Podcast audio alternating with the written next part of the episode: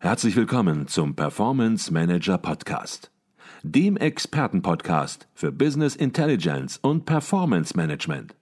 Inspirationen, Know-how und Impulse für Controller und CFOs, die noch erfolgreicher sein wollen. Ihr heutiger Gastgeber Peter Blum.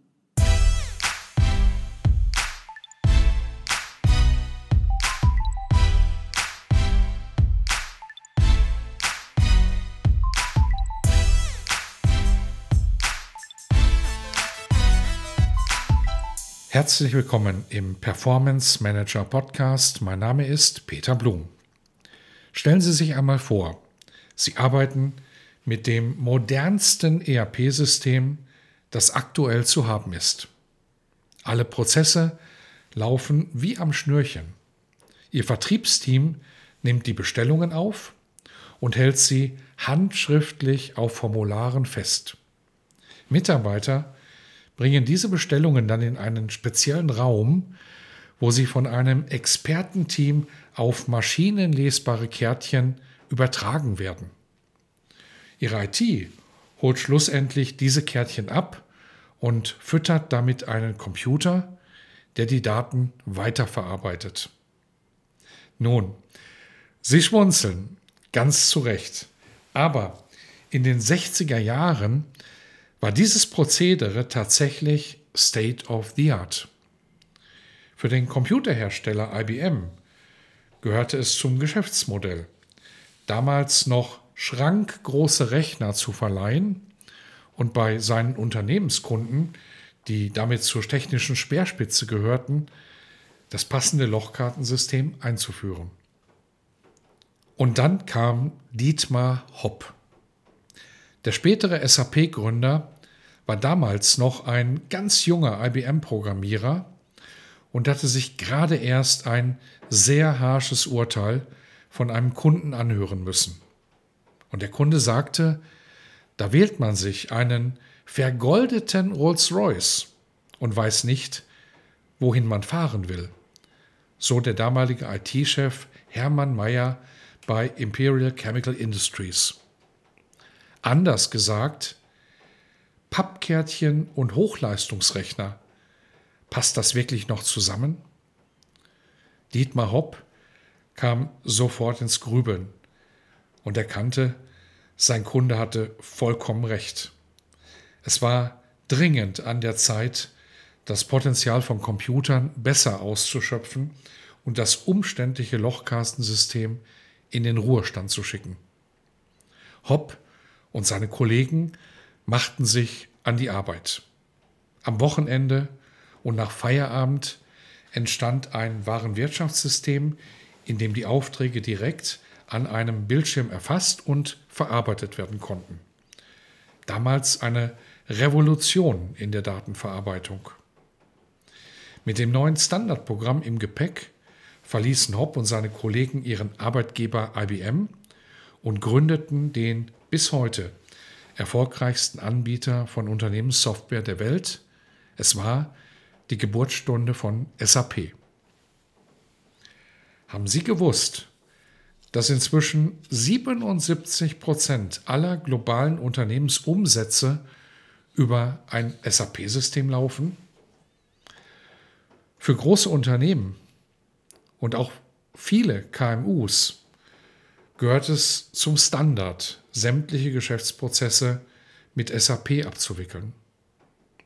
Wirtschaftlich gesehen haben sich Dietmar Hopp und seine Mitstreiter sprichwörtlich ihren eigenen goldenen Rolls-Royce geschaffen. Und sie haben ihre Software immer weiterentwickelt. Aus dem einstigen ERP-Programm wurde eine umfassende Unternehmenssoftware, die vielfältige Anforderungen zur Unternehmenssteuerung abzudecken versucht. Auf der anderen Seite kenne ich viele Controlling-Abteilungen, die mit den Analyse, Reporting, Planungs- oder Forecasting-Tools von SAP gestartet sind und am Ende scheiterten. Oft hatte man die Controlling-Tools von SAP in der Erwartung durchgewunken, dass diese am besten zur restlichen SAP-Umgebung passen würden. Und grundsätzlich ist auch nichts gegen diesen Gedanken einzuwenden. Schließlich handelt es sich bei SAP um ein inzwischen renommiertes Softwarehaus. Warum trotzdem viele Controlling und Business Intelligence Projekte mit SAP-Tools scheitern, hat meist einen ganz anderen Grund. Und der ist, es wurde vorab zu wenig über die eigenen und oft speziellen Anforderungen im Controlling nachgedacht. Oder anders gesagt, statt zu fragen, welche weiteren SAP-Produkte in Ihre vorhandene SAP-Umgebung passen, sollten Sie bei der Softwareauswahl zunächst festlegen, was Sie von Ihrer Software erwarten. Gut möglich, dass dann tatsächlich SAP Ihre Anforderungen am besten erfüllt. Vielleicht ist aber auch eine andere Software viel besser geeignet, die sich am Ende genauso einfach in Verbindung mit SAP nutzen lässt. Herausfinden können Sie das nur durch eine objektive und sachliche Bewertung.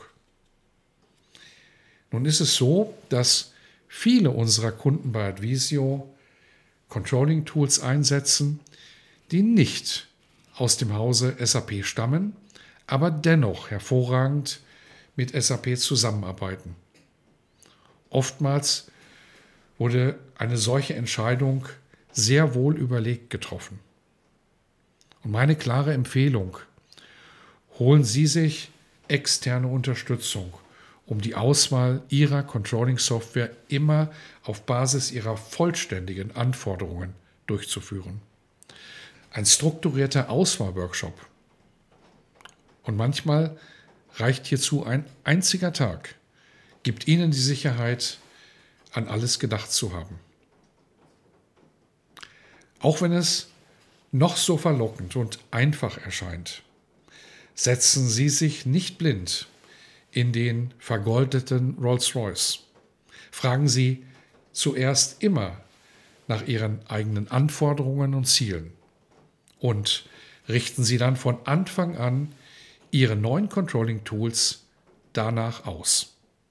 In diesem Sinne wünsche ich Ihnen weiterhin exzellente Performance. Ihr Peter Blum.